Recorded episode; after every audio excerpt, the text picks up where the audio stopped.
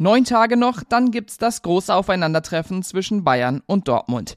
Die Stimmung in Dortmund ist gut, in München allerdings wirken alle Beteiligten ziemlich angespannt. Was Nagelsmann und Co. zum Duell gegen den BVB sagen, das besprechen wir jetzt hier bei BVB Kompakt. Außerdem geht's um Emre Can beim Nationalteam und einen neuen Stadionnamen in Dortmund zur EM. Mein Name ist Theo Steinbach und ich freue mich, dass ihr eingeschaltet habt.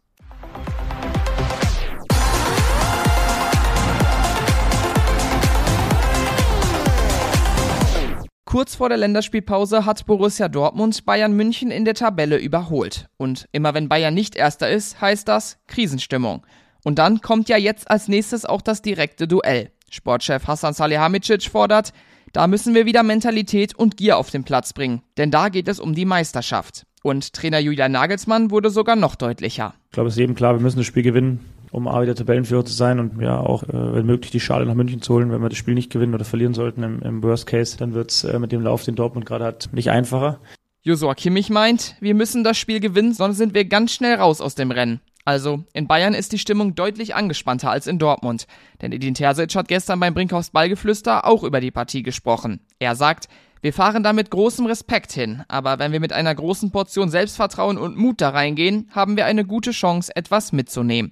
Und dann gab's auch beim Brinkhoffs Ballgeflüster noch einen lustigen Moment. Auf den Fangesang zieht den Bayern die Lederhosen aus angesprochen, meinte Terzic.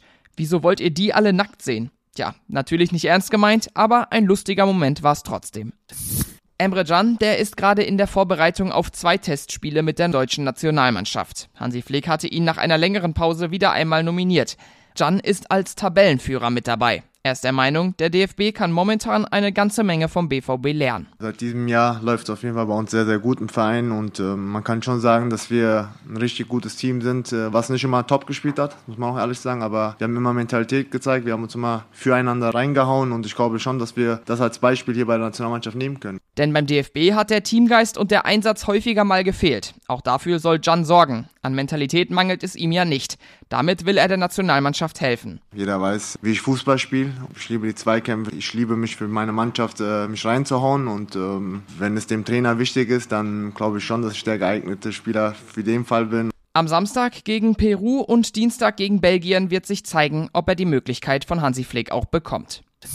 Dass Deutschland nur zwei Testspiele hat in dieser Länderspielpause, das liegt daran, dass sie sich gar nicht für die EM qualifizieren müssen, weil die ist 2024 in Deutschland. Auch in Dortmund gibt's Spiele, aber das Stadion, das heißt dann nicht Signal Iduna Park. Während der Europameisterschaft wird es BVB Stadion Dortmund heißen.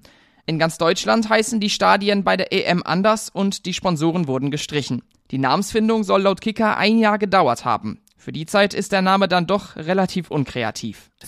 Gestern war Mittwoch und das heißt neue Folge des wöchentlichen BVB-Podcasts. Sascha Staat spricht da zusammen mit Kevin Pinnow über die gute Stimmung gerade in Dortmund.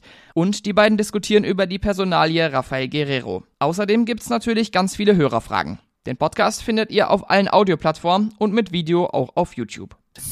Und das war's für heute. Ich kann euch noch unser Plus-Abo empfehlen. Damit habt ihr ganz viele Einblicke in die schwarz-gelbe Welt. Auf unseren Social-Media-Kanälen, da halten wir euch immer auf dem Laufenden. Wir heißen da rnbvb, ich auf Twitter thsteinbach.